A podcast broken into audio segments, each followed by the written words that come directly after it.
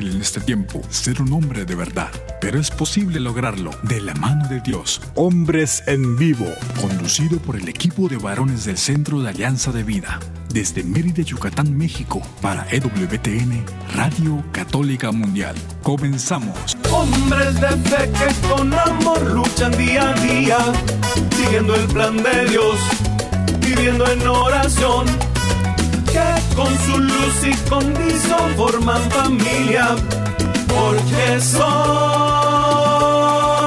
hombres de fe.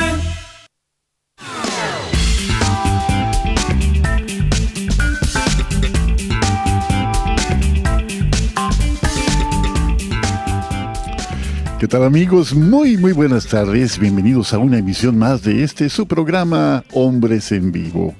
Le saluda con mucho gusto su amigo y servidor Juan Carlos Valderas, que a nombre de todo este gran equipo de colaboradores en este espacio, pues tenemos de verdad la alegría de compartir con ustedes este ratito de vida que esperemos y esperamos sea de bendición para ustedes, tanto como lo es para nosotros al estar de este lado de los micrófonos. Como cada tarde de jueves queremos dar gracias precisamente a nuestros colaboradores para reconocer también pues este empeño y esta habilidad técnica que hace posible este encuentro con ustedes. Y así saludamos a Pedro Quiles allá en los cuarteles generales de Radio Católica Mundial en Birmingham, Alabama. Muchas gracias Pedro por tu trabajo invaluable. Cada programa que tú apoyas técnicamente, pues es una bendición, porque con ese trabajo llegamos de muchas maneras a los lugares menos imaginados por nosotros, pero que el Señor perfectamente conoce. Y bueno, pues allá también saludamos a Douglas Archer, el arquero de Dios, y sigue pendiente saber de dónde y cuándo surgió este mote cariñoso de Douglas Archer para reconocerle como el arquero de Dios, aprovechando esta, este juego de palabras de Archer como su apellido y arquero, ¿no? El arquero de Dios.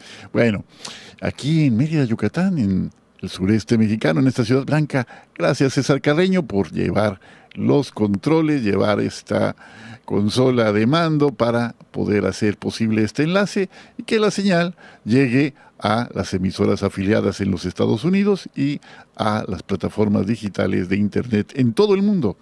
Gracias César también por este esfuerzo de cada jueves. Y bueno, queridos amigos, pues queremos poner a disposición de ustedes algunas vías para que este sea un camino de ida y de vuelta y contar de esta forma con su voz, con su opinión, observaciones, sugerencias y que todo lo que podamos decir y comentar pues sea un circuito, es decir, que no nada más vaya de ida, sino que también venga de vuelta. Llámenos, llámenos por teléfono desde los Estados Unidos marcando el 1-866-398-6377. 1-866-398-6377. Si vive fuera de los Estados Unidos, marcando por favor el 1205-271-2976. 1205-271-2976. Invitados todos a visitar nuestra página www.alianzadevida.com y a disposición de cada uno de ustedes nuestro correo electrónico alianzadevidamx.gmail.com. Visite nuestra página de Facebook, AV Hombres Católicos en Vivo, y si por alguna razón no alcanzó a sintonizarnos, no alcanzó a estar aquí en la cita de cada jueves, puede encontrarnos también en Spotify bajo el membrete de Hombres en Vivo. Así que todos estos canales, todas estas posibilidades para el encuentro de eh, unos con otros y que sea de verdad un encuentro que sea pues para mayor gloria del Señor. Este día, un día muy especial para nuestra iglesia que celebramos 29 de junio, la solemnidad de San Pedro y San Pablo, los dos pilares, los dos pilares en que el Señor puso una misión, una tarea especialísima para que su palabra, para que su mensaje, para que la buena noticia de Jesús se difundiera. Pedro, un pescador nacido en Bethsaida, un pescador, un hombre sencillo, un hombre sin mucha instrucción, pero con un corazón que entregaba en cada cosa que hacía por completo. Un hombre que eh, era capaz de arrebatos muy intensos, de ser elogiado por el Señor en unos versículos en el Evangelio, decir, bienaventurado tú, Pedro, porque esto no te lo ha enseñado ni, ni la carne ni la sangre, sino el Espíritu. Y dice más adelante, poquito más, versículos más adelante, le dice mi Jesús a Pedro, apártate de mí, Satanás, cuando Pedro le dice que no, no puede ser que él muera, que él vaya a Jerusalén a morir, porque eso no puede ser. Y Jesús le reprende duramente a Pedro para que se aparte de su forma de pensar. Bueno, ese Pedro que niega tres veces a Jesús, ese Pedro que finalmente pide a sus verdugos que le crucifiquen cabeza abajo porque no es digno de morir como su maestro. Ese Pedro, hombre sencillo, hombre de fe, hombre de entrega total, y que nos preguntamos tantas veces, ¿qué será mejor? ¿Qué será mejor? ¿Será eh, la persona que es más amada en una relación o la persona que más ama? Pues yo creo, como eh, parece ser que demuestran los evangelios, que el que más amaba a Jesús era sin duda Pedro, ¿no? Y el más amado seguramente era el apóstol San Juan. Pero bueno, y por el otro lado tenemos hoy la memoria, la solemnidad de recordar a Pablo, este apóstol, este apóstol a toda prueba, ¿no? Que de manera, que puedo decir, desfasada tal vez, pero en los tiempos de Dios nada es desfasado. Los tiempos, decimos de Él, son perfectos. Llega al servicio del Evangelio, llega al servicio de Jesús después de una conversión en el camino de Damasco. Y escucha una voz y cae al suelo eh, y la conversión de él de ser perseguidor de los cristianos se convierte en perseguido por amor a Cristo, ¿no? Bueno, pues uno y otro con un aporte extraordinario. A Pedro se le atribuyen dos cartas eh, de las que existen en el Nuevo Testamento, de los 27 libros que hay en el Nuevo Testamento, se le atribuyen dos cartas a sus discípulos. Probablemente sean lo que llamamos pseudoepígrafes, es decir, que alguien más escribió esas cartas aprovechando el nombre de Pedro. Eh, ya, ya los teólogos y los estudiosos de la escritura pues eh, han, hecho muchas investigaciones al respecto. Y Pablo, Pablo de Tarso, que escoge ser llamado así porque Pablo significa el más pequeño, ¿no? el, que se sentía el más pequeño después de haber perseguido a los cristianos y después de entregar todo, él convierte su vida en una continua predicación al Señor y dice que hay que anunciar a Cristo a tiempo y a destiempo. Bueno, también muere martirizado en Roma en el año 67 y pues la iglesia los recuerda en este día a Pedro y a Pablo. Ojalá que podamos tener una vida que sea recordada por otros, por nuestra entrega, por nuestra coherencia, por levantarnos cada vez que hayamos caído y que esa sea la bendición que tenemos en encontrar a Jesús, amarle y seguirle. Bueno, pues esta tarde, hablando ya después de todo esto, eh, era una pequeña introducción para presentarles a nuestro querido invitado de hoy. Querido porque aunque apenas el día de hoy tengo el gusto de conocerle, eh, a través de su trayectoria, no puedo menos que reconocer en él un apóstol como los que acabamos de mencionar, un apóstol del Señor, como Pedro, como Pablo, con una misión especial, con una tarea específica que finalmente es para mayor gloria de Dios. Te damos la bienvenida, José Luis Romero, mejor conocido como Pepe Romero en el mundo de la evangelización católica. Bienvenido, Pepe. Muchas gracias, muchas gracias Juan Carlos. Un gusto y una bendición estar aquí contigo esta tarde. Pues el gusto es mutuo, finalmente, como te decía, fuera del aire. Y pues déjenme platicarles un poquito de nuestro invitado de esta tarde. Eh, Pepe se creció en Guadalajara. ¿Creciste solamente en Guadalajara, Pepe, o naciste también allí? Crecí y se puede decir que nací también. Toda mi vida la he hecho, bueno, la primera parte de mi vida fue ahí en Guadalajara, sí en Guadalajara, Jalisco, la perla de Occidente, aquí en México. Y, la otra mitad de San Antonio, perdón. No, no, adelante, por favor. mitad en Guadalajara y mitad en San Antonio, Texas. Ok, pues ya, ya eres un auténtico, eh, ¿cómo le llamamos a, esta nueva nacionalidad que combina eh, lo mexicano y lo estadounidense? bueno, eh, ahorita me acuerdo. Bueno, Pepe eh, está casado desde 1974 y él y su esposa tienen seis hijos y trece nietos. Esa bendición. Eres un hombre de familia, Pepe. Completamente, sí, 100%. Pues eh, la, la, familia es la primera iglesia, justamente, ¿no? La primera iglesia donde hemos de dar nuestro testimonio, donde hemos de formar a nuestros hijos, eh, acompañar a nuestros hermanos y bendecir a nuestros padres. Ese es el primer espacio para poder dar testimonio. Ya has tenido un encuentro con el Señor resucitado, Pepe, en 1986. Iniciaste este ministerio de evangelización de la renovación carismática en Guadalajara. Y desde el 94, como mencionas, pues radicas allí en San Antonio, Texas.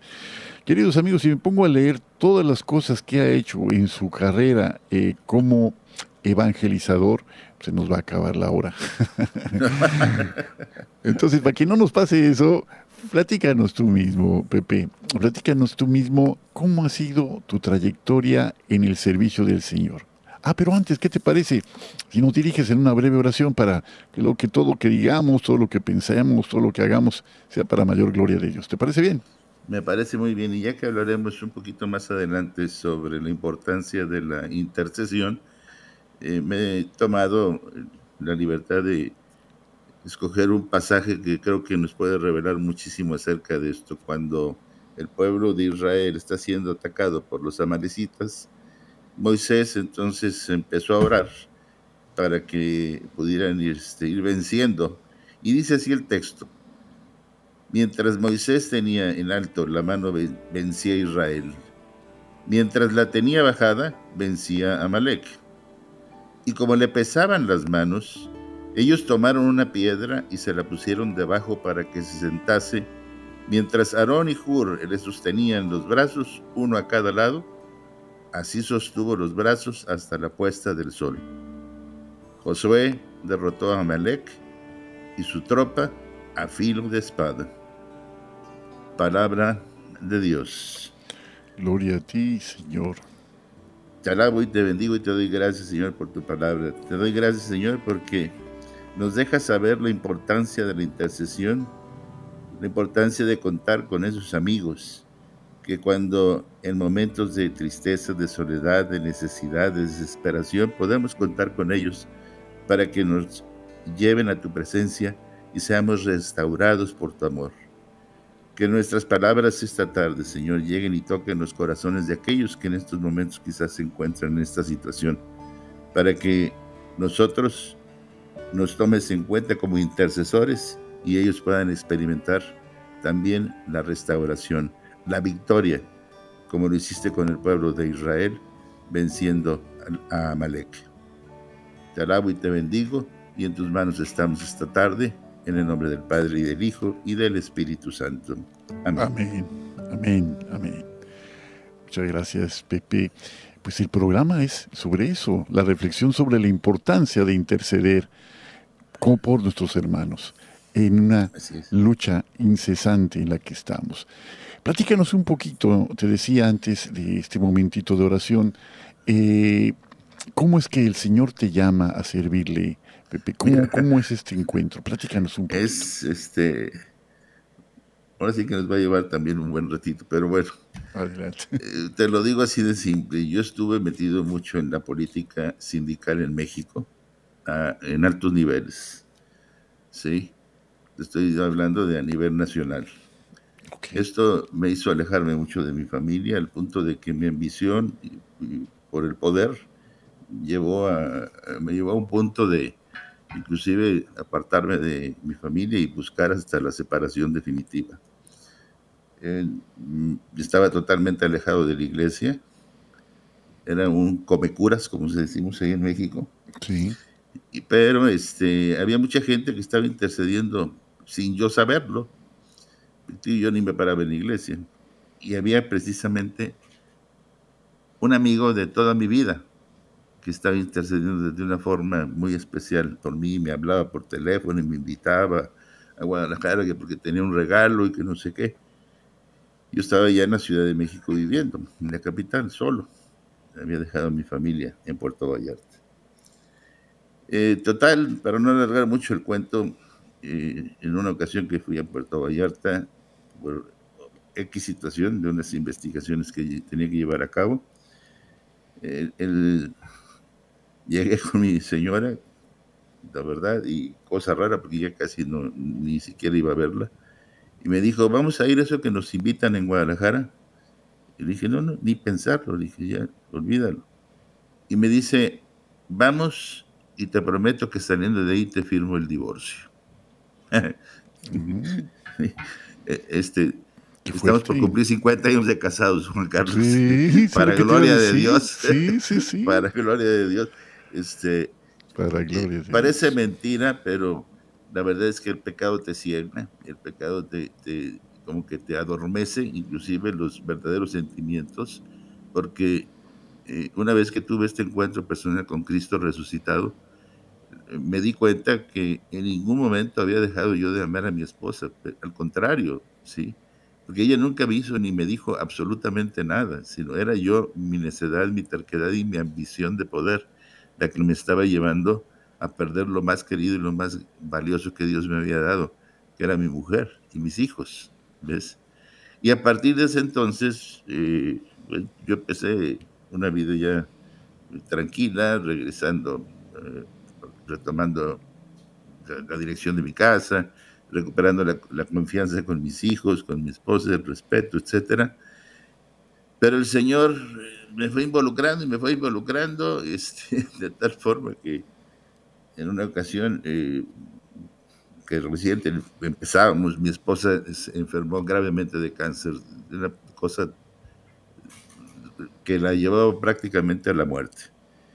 Y recuerdo que en una eh, oración que estábamos haciendo yo le pedí al Señor por su sanación y le pedí con tanta fuerza y le dije, Señor, sánala y te ofrezco mi vida, me comprometo. Y así estoy, aquí estoy. así. Bendito sea el Señor, bendito sea Él. Aquí estoy desde entonces. Eh, siempre también tuve, desde que empecé, tenía hambre por más de la palabra de Dios, más por conocer acerca de mi iglesia. Y, y me empecé a meter y buscar cuanto curso había, cuánta formación sabía, iba y como fuera y para recibirla. Era, era y ha sido un hambre de saber, de conocer. Y eh, en el camino aprendes que pues no nada más es saber y conocer, sino que hay que compartir, hay que dar también lo que recibes, ¿verdad?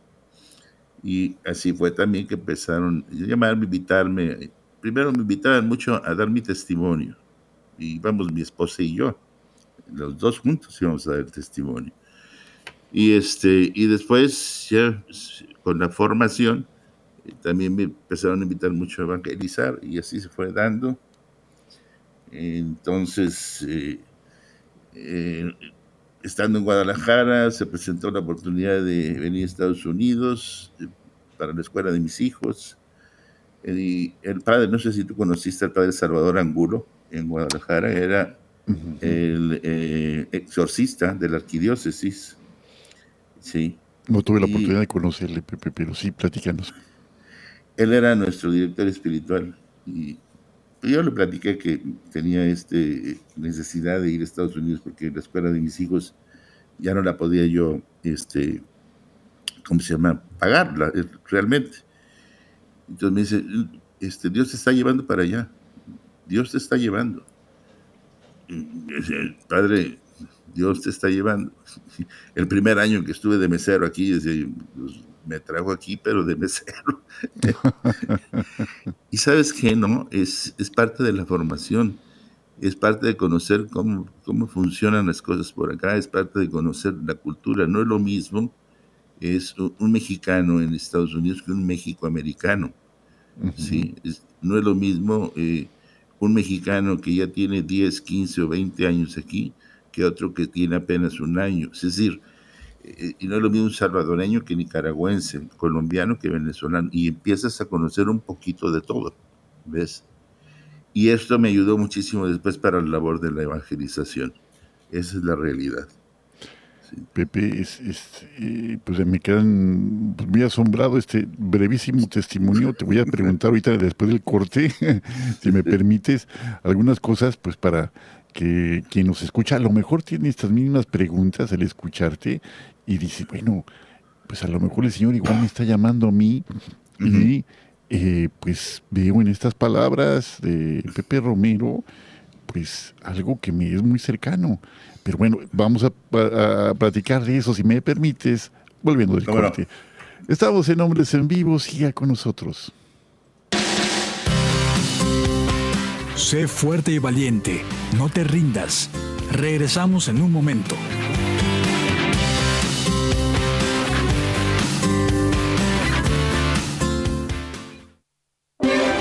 Si quieres conocer más acerca de nuestra labor, llámanos al Centro Alianza de Vida en Estados Unidos al 682-772-1958. Mi familia y yo serviremos al Señor, según dice la Biblia. Sigue con nosotros.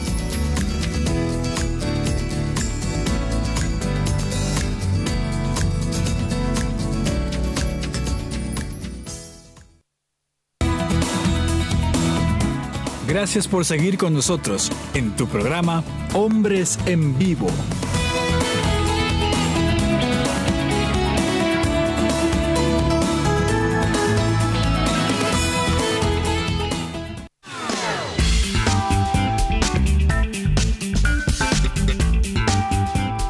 Bueno, ya de vuelta en este segundo segmento de nuestro programa de esta tarde, aquí platicando muy a gusto con Pepe Romero, un servidor Juan Carlos Valderas, platicando justamente en el marco de esta reflexión sobre la importancia de interceder con nuestros hermanos, ¿no?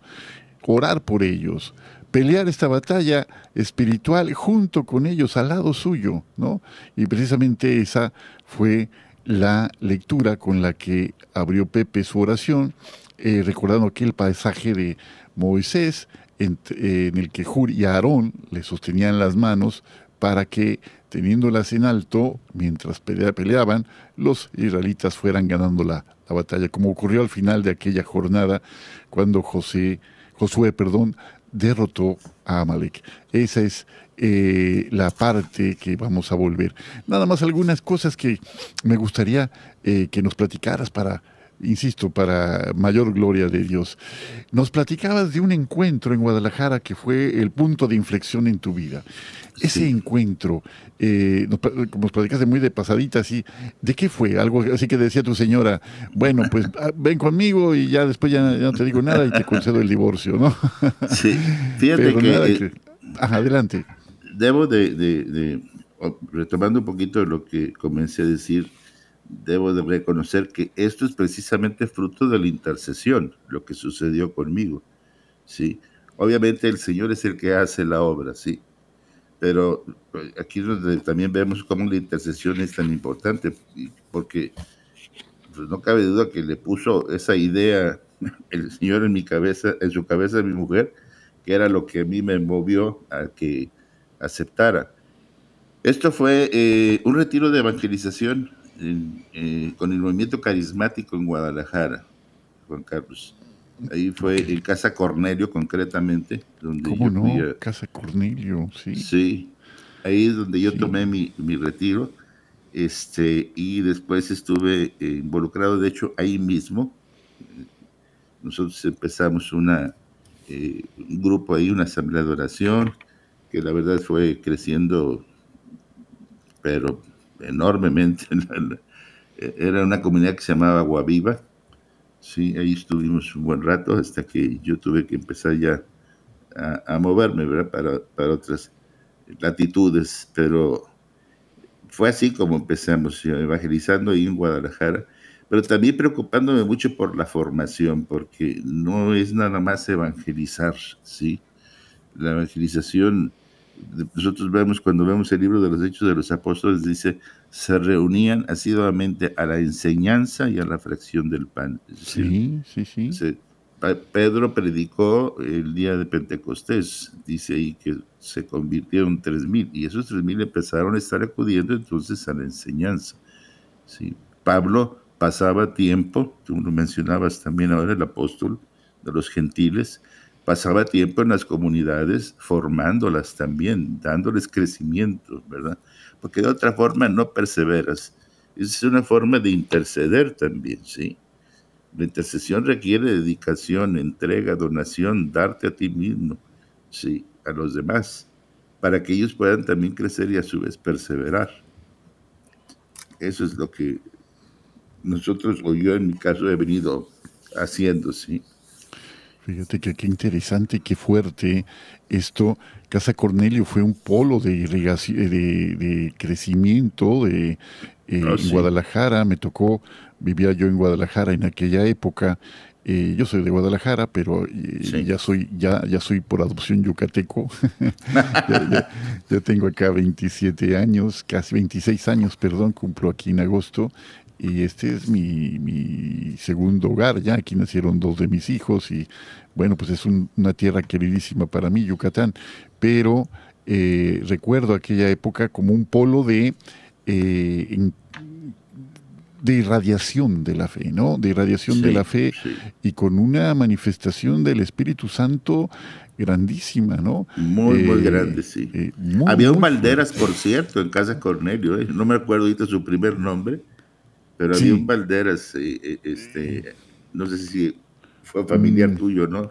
No, creo que no, no, eh, no, no, éramos parientes, pero sí supe, no sé si era Arturo Valderas, creo que era Arturo Valderas, sí. Es Arturo Valderas, sí. Sí, y todavía muy activo, según hasta mm, por ahí le, he escuchado, pero bueno, el caso es que una década muy fuerte de la evangelización, de verdad, y recuerdo una imagen del Papa Juan Pablo II, San Juan Pablo II, que mirando su reloj, ¿no?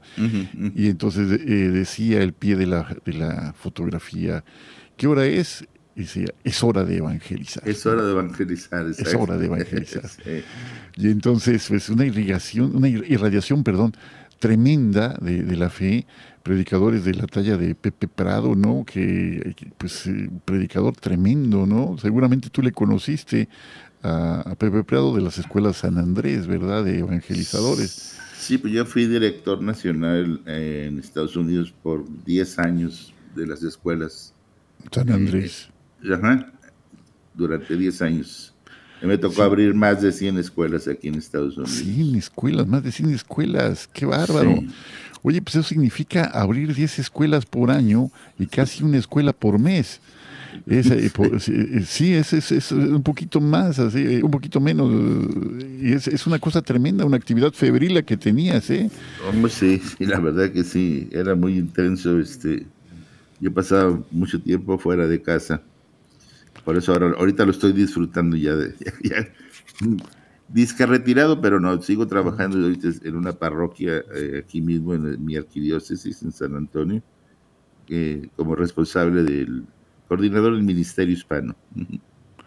Oye, Pepe, y en, esta sanación, mm, pues yo digo que milagrosa de tu señora, eh, amigos, si nos están escuchando y tal vez nos sintonizando, a lo mejor alguno por primera vez está escuchando un programa como este, queremos decirles que la acción de Dios es mucho más, puede hacer mucho más allá de lo que nosotros podemos pedir o imaginar, como dice San Pablo en la carta a los oh, Efesios. Pero mucho más, mucho más. Y hemos sido testigos, los que hemos eh, tenido la bendición de que el Señor, por misericordia suya, por misericordia suya, nos va llamando eh, con tiernos lazos de amor, como dice el profeta Oseas. Eh, y nos ha permitido ser testigos de cosas maravillosas, ¿no? Cosas maravillosas. Dices tú, eh, Pepe, que tu esposa estaba gravemente enferma, ya, ya este... Ella tenía un cáncer que médicamente, después de un papa, papa Nicolau, era clase 5, es decir, el más elevado, e invasor. entonces, este, las, la expectativa pues era Y de esto, además de que hace, tú imagínate, más de 30 años, ¿sí? Cuando la medicina todavía no estaba tan eh, avanzada como el día de hoy. Entonces el doctor, de hecho, de repente la veía con tanta paz, con tanta calma. Nosotros, de alguna forma, recién evangelizados, imagínate, llenos de la presencia de Dios. La verdad es que no teníamos eh, pues, ya temor a la muerte, ni mucho menos, ¿no? Para mí la muerte es ganancia, decía San Pablo, ¿no? Sí, sí, sí. Entonces, nomás le preguntaba a Erika, si se llama mi esposa, al doctor, doctor, nada más dígame más o menos cuánto tiempo cree que me quede para, para preparar a mis hijos, ¿verdad? Y el doctor como que no le cabía en la cabeza, él mismo así hasta se molestaba con nosotros por ver tanta, tanta, paz.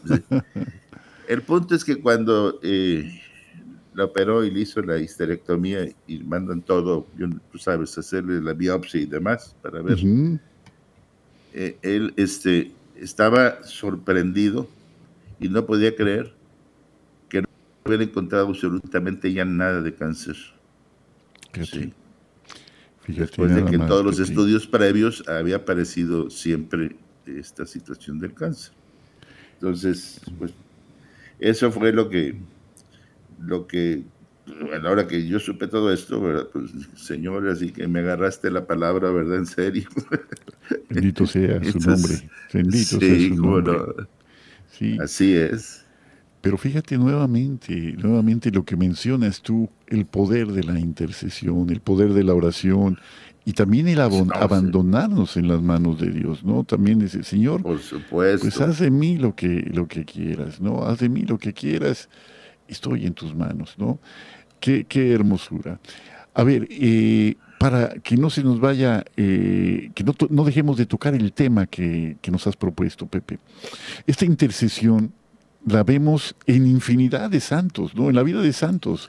en el oh, siglo IV, San Agustín, ¿no? Su mamá, Santa Mónica, ora por la conversión de su hijo que ha adoptado una, una filosofía que es la filosofía maniquea, que era una herejía, eh, durante más de 30 años Santa Mónica ora por su hijo y de repente el Señor obra lo que parecía imposible y a partir de ese momento Agustín se convierte en una persona totalmente diferente, totalmente otra y se convierte en uno de los pilares de la difusión del cristianismo en la, eh, la región donde vivía, San Agustín de Hipona, nacido en Tagaste. Bueno, pues es parte de la, tradición y del magisterio que tenemos ahora en la iglesia, ¿verdad? Y fortísimo. sí. Fortísimo, Pepe. Este, la, oración que otros hicieron a favor de Pablo, ¿no? Eh, la oración que otros han hecho a favor de la conversión de tantos santos que después han llegado así como recargados de gracia, una gracia para una tarea, eso sí, una tarea especialísima. Mira, si me permites. Sí, claro, adelante, por favor. Si me permites, nada más, eh, es que eh, a veces a, nuestra gente, los católicos especialmente, eh, se, los protestantes tienden a decir que para qué la intercesión de los santos, que eso no es cierto, que no tiene caso, que, y agarran una cita que es la preferida de ellos, que está en Timoteo, primero de Timoteo capítulo 2, versículo 5, porque dice, porque uno solo es Dios y uno solo es mediador entre Dios y la humanidad, el hombre, Cristo Jesús. Te la dan así, un poquito sin todo el contexto. ¿sí? Entonces, e, e, ellos tienen esto para, para confundir y mezclan los conceptos de mediador y de intercesor como si fueran una misma cosa. Pero si leemos todo el pasaje del versículo 1 al 6, fíjate, vas a notar diferencias. Así pues, recomiendo ante todo que se hagan rogativas, súplicas, peticiones y acciones de gracia por toda la humanidad, por los reyes y por todos los que tienen autoridad, para que podamos llevar una vida tranquila y sosegada, plenamente digna y religiosa, es este un proceder hermoso y agradable a los ojos de Dios nuestro Salvador, que quiere que todos se salven y conozcan la verdad. porque uno solo es Dios y uno solo es el mediador entre Dios y la humanidad, el hombre, Cristo Jesús, que se entregó a sí mismo como rescate por todos, como testimonio dado en el tiempo perfijado. Palabra de Dios. Te, digas, eh, te digas cómo empieza. Primero, o sea, San Pablo, si, fuera, si fuera lo mismo mediar que interceder, ¿para qué San Pablo está diciendo? Recomiendo ante todo que se hagan rogativas, súplicas, peticiones, acciones de gas. Está hablando de interceder, precisamente. ¿Sí? Pablo entonces empieza recomendando que hagamos oración de intercesión por el bien de la humanidad, porque no es lo mismo interceder que mediar. Son dos cosas diferentes. La mediación en este caso la hace Jesús, porque es el único que puede restaurar la relación entre Dios y el hombre caído por el pecado de nuestros, nuestros primeros padres, ¿verdad? Sí, sí, sí, me, me de entender con esto para que. Claro que sí, perfectamente. La gente no se deje llevar con que los santos no interceden por nosotros. Por supuesto que interceden por nosotros, ¿sí? Hasta los reyes que en su tiempo eran la máxima autoridad, tenían sus colaboradores, ¿verdad? ¿Sí? Jesús, y fíjate también, porque también es importante aquí, San Pablo te destaca y te dice, el hombre, Cristo Jesús lo dice en el texto bíblico, se refiere precisamente no a la divinidad de Cristo Jesús, porque Dios no, se, no, puede mediarse a sí mismo, ¿sí me explico? Es el hombre, Cristo Jesús, el que está mediando ante Dios. Y entonces aquello que se había perdido se restaura precisamente por esta mediación. El único mediador, sin duda alguna, es Cristo Jesús. No hay otro pero también quiere que nosotros intercedamos y nos lo deja aquí perfectamente claro. San Pablo sigue, lo puede explicar todavía mucho más, ¿verdad? Pero no tenemos tanto tiempo para eso, pero creo que con esto queda claro para que nuestra gente no se confunda.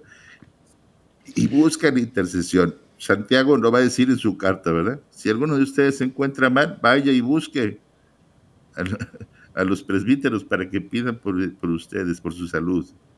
Es, de ahí viene el sacramento de la unción de los enfermos, ¿no? Claro, sí. hay un fundamento, claro, en, la palabra para cada una de estas acciones. Desde luego, para cada uno de los sacramentos eh, hay un fundamento y para cada una de las acciones que llevamos a cabo en la iglesia de intercesión, pues está perfectamente claro. Este, este, está, eh, pues ya yo diré, un mandato, un mandato del Señor interceder por nuestros hermanos. Tú dices que en tu testimonio que fuiste, eh, tu conversión fue producto de una intercesión de otros. ¿Quién intercedió a favor tuyo? Mira, eh, principalmente te digo, este, fue esta, esta persona que fue la que estuvo hablando también, que es un buen amigo, él vive todavía ahí en, Guadalajara. De hecho, fue en, un tiempo fue coordinador de la renovación carismática, sí, Alejandro Ruiz Montaño. Él fue una de las personas que intercedieron por mí. Había una comunidad, supe después de una comunidad en Guadalajara, otra comunidad en Mochis, otra comunidad, este, gente del de, mismo Puerto Vallarta, que estaban orando por mí. Yo ni sabía este, que estaban. Algunos de mis hermanos, mis padres ya no viven, ya no vivían desde ese entonces, algunos de mis hermanos también estuvieron en, todo eso. O sea, después me enteré de que había mucha gente que había estado intercediendo por, por, por mí, por esta situación. Sí. Por eso yo digo que es, es fruto de una intercesión. Porque, mira, un día de la nada, yo ya viviendo en la Ciudad de México, de la nada, y de no pararme en la iglesia por más casi de dos años. Y siendo come curas, como dijiste. Y siendo como sí. Un día me metí de repente en una iglesia, ahí en, me acuerdo muy bien, fue en San Judas Tadeo, ahí en la ciudad de la capital. Este, sí, cómo no. Y, pero ni siquiera, eh, eh, eh, me quedé en el, puro marco de la puerta, así viendo un Cristo al fondo, el crucifijo, y recuerdo que lo único que le dije es, yo creo que lo que estoy haciendo es lo correcto, pero si estoy equivocado, dame una luz. Eso fue todo lo que hice, todo lo que dije. Pero como a veces una pequeña oración te da también una gran respuesta. 6.40 nos vamos al corte, ¿verdad? Así es. Mira, no qué puntual eres.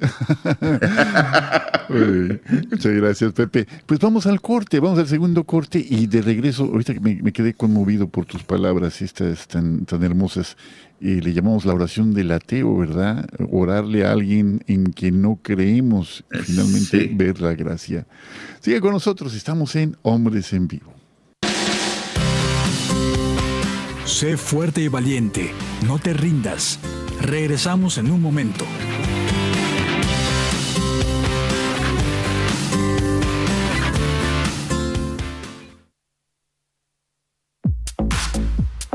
Llámanos desde Estados Unidos al 1-866-398-6377 y desde cualquier parte del mundo al 1-205-271-2976.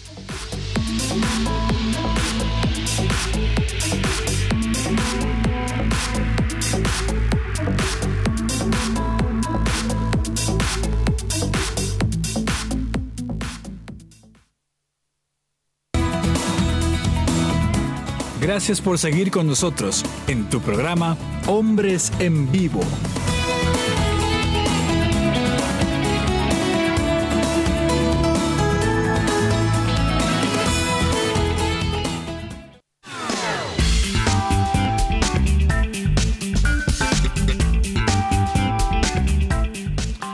Bueno, pues llegamos a la última parte de nuestro programa, ya estamos en la recta final.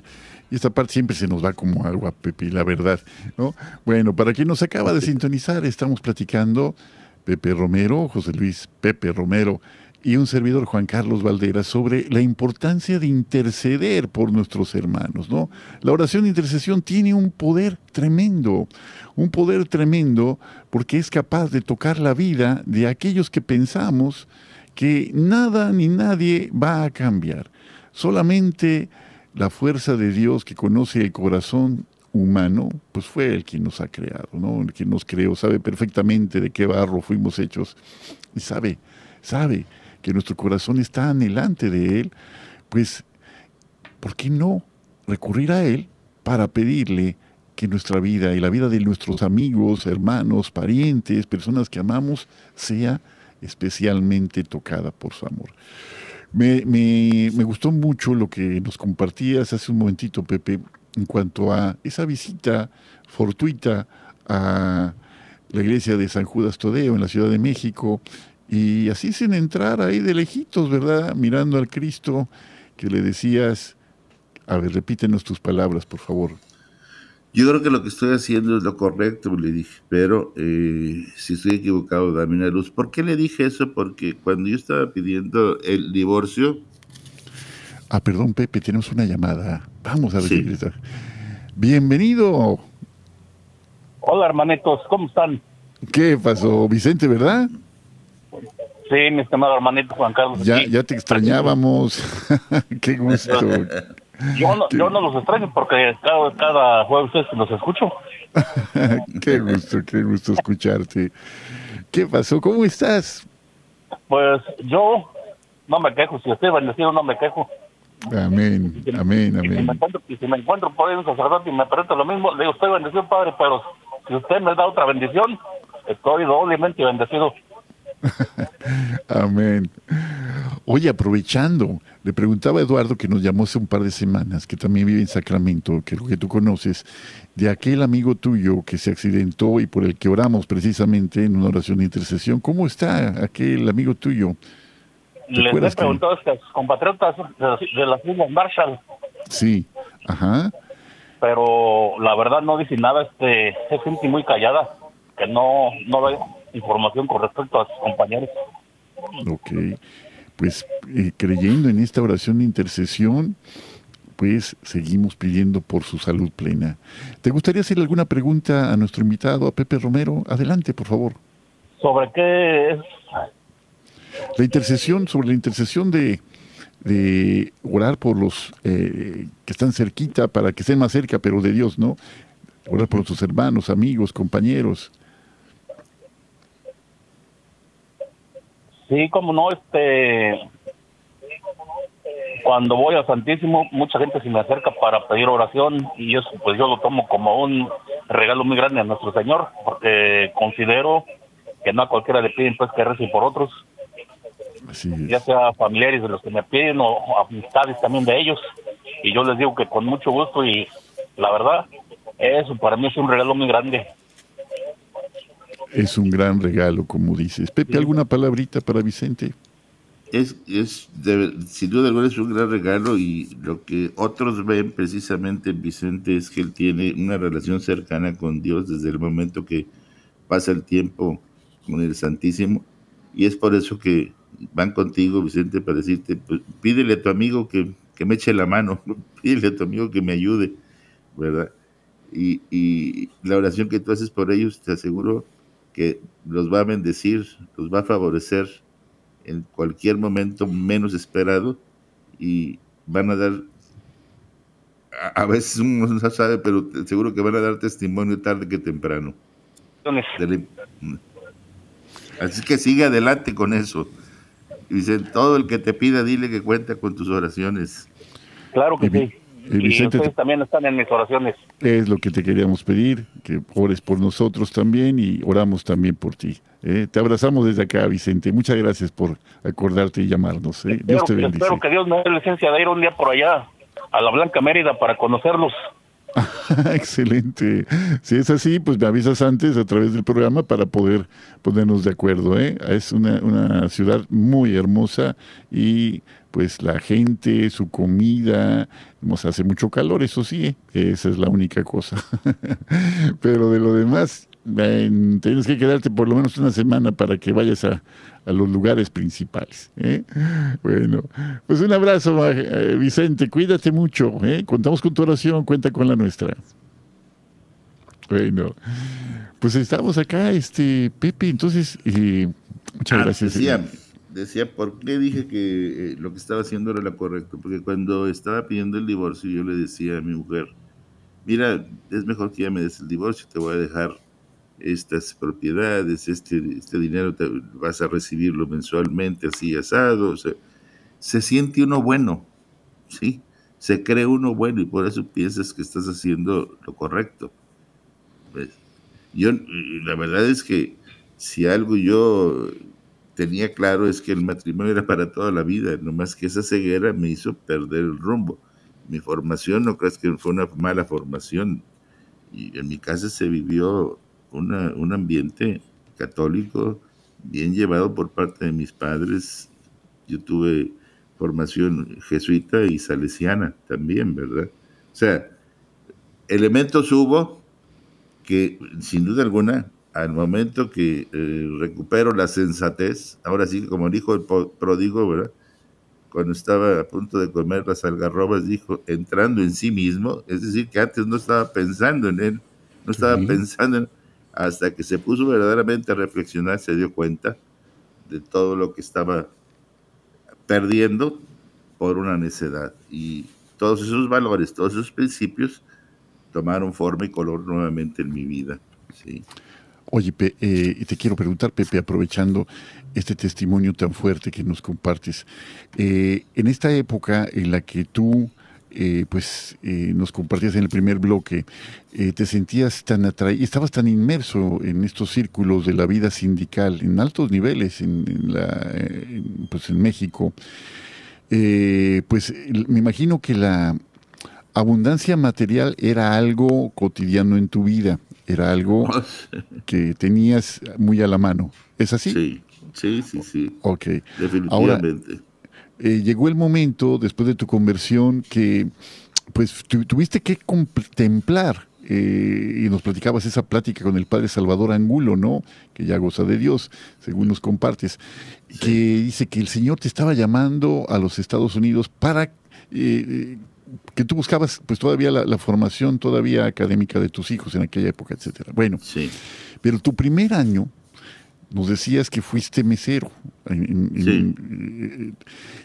¿Qué, ¿Qué pasó en tu corazón de ver un cambio tan radical en tu forma de vida, pero que estoy seguro. A ver, ¿qué, pasó? Platícanos.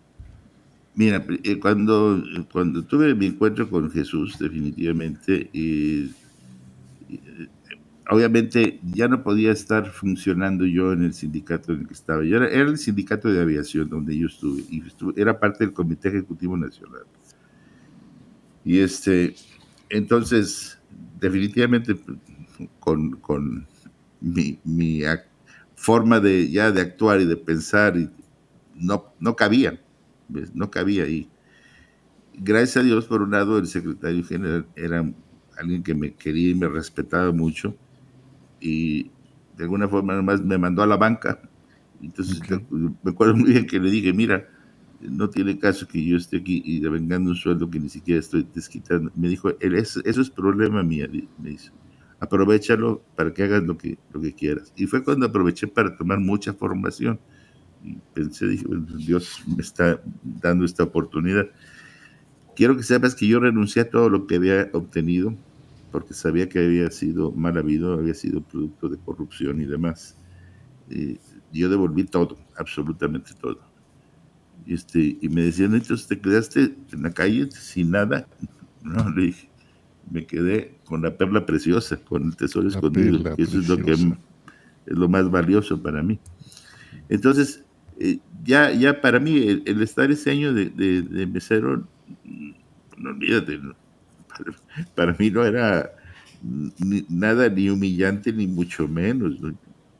Yo estaba tranquilo.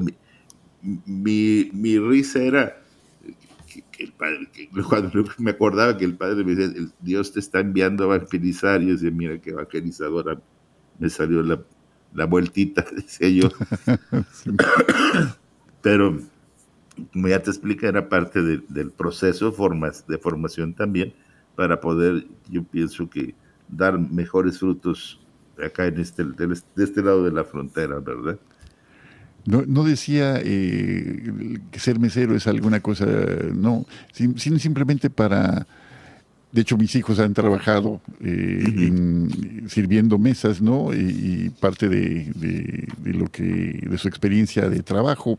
Y yo me siento muy orgulloso de ellos en, cuanto a esa iniciativa que han tenido, ¿no? Pero me refería a ese abismo entre tener pues tantas cosas materiales y de pronto pues no tenerlas, ¿no? Ese es por amor a Cristo. Es, es, igual otra vez nos recordamos a San Pablo, ¿no? Que deja todo y todo lo considera pues superfluo con tal de seguir a Cristo. Así es. Así este, es. sí, adelante, adelante. Como, como bien dice, yo tenía acceso a, pero, por decirte algo, yo podía llegar al aeropuerto y casi, casi subirme a cualquier avión que yo quisiera. Ahí mismo me daban el, el, el, pase, porque yo tenía pases para donde yo quisiera, vamos, de, las líneas aéreas que representábamos, que en aquel tiempo eran las más importantes. Estoy hablando de Iberia, Varig, Western y obviamente Mexicana de Aviación en aquel tiempo. Sí, entonces yo tenía, por, lo mismo, de ser este, en, eh, toda el área turística, al mismo tiempo y por el alto nivel que yo tenía como ejecutivo, tenía por lo general suites en los hoteles más importantes de cualquier parte turística que te imagines, ¿verdad? Sí, es que fíjate que de verdad, y lo dices tú, eh, pues todo eso vino de una manera pero cuando el Señor nos sale al encuentro, pues nos mueve completamente. Sí, sí. Se, nos acabó el tiempo. Tú sabes muy bien, tú conduces un programa desde hace mucho tiempo y pues nos quedan unos segundos nada más. Así Yo quisiera invitarte ya desde ahorita para el próximo mes, si te, te parece bien, para continuar esta charla. ¿Cómo no? y que pues que con la gracia de Dios decía para bien de muchísimas personas que escuchen esto. Señor, está con, con mucho gusto, con mucho gusto y muy agradecido Juan Carlos por esta, esta oportunidad. No, agradecido de nosotros. Y queridos amigos, pues les esperamos con la bendición de Dios la próxima semana en este mismo espacio y a esta misma hora. Y como dice el Salmo 33, hagamos la prueba y veremos qué bueno es el Señor.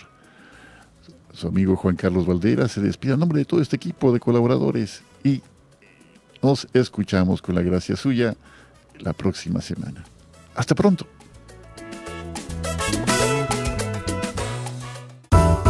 EW